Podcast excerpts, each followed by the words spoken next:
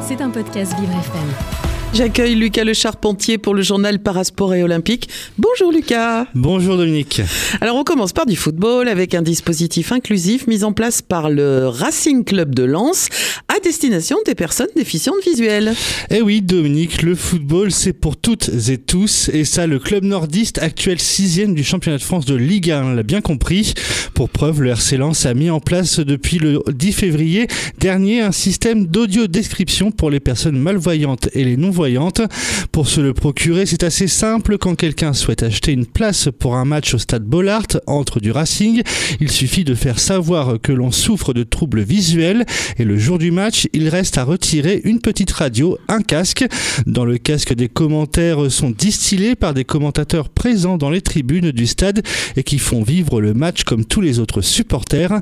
Les commentaires utilisent un vocabulaire particulier et découpent le terrain en quatre zones, zone A, B, C et ils sont également ultra descriptifs pour, pour retranscrire le plus précisément possible ce qu'il se passe durant la rencontre. Et pour le moment, les premiers retours à Lens sont très positifs. Et eh ben donc, euh, il faut que ce dispositif existe aussi dans d'autres clubs de Ligue 1, Lucas. Eh oui, Dominique, et c'est le cas puisque le stade de Reims, Lille, l'Olympique lyonnais ou encore le Football Club de Metz ont aussi opté pour ce système d'audio-description qui est totalement gratuit pour les supporters en bénéficiant.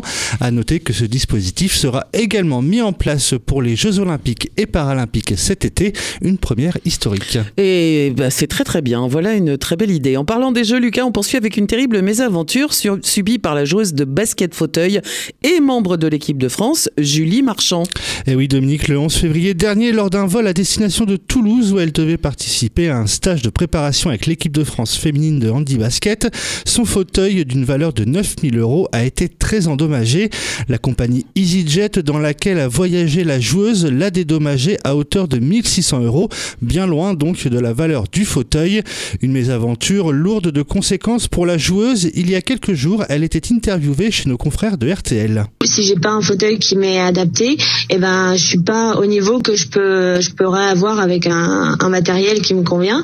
Euh, donc aujourd'hui euh, dans l'équipe sans ce, fauteuil là, eh bien euh, mes chances déjà d'être sélectionnés sont, sont, sont moins grandes.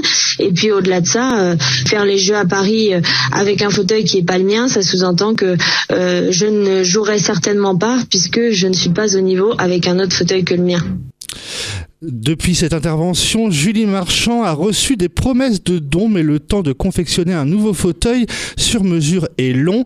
Elle n'a donc pas l'assurance qu'il soit prêt pour les Jeux paralympiques et encore moins pour le tournoi de qualification aux Jeux prévu en avril au Japon. C'est un pur scandale.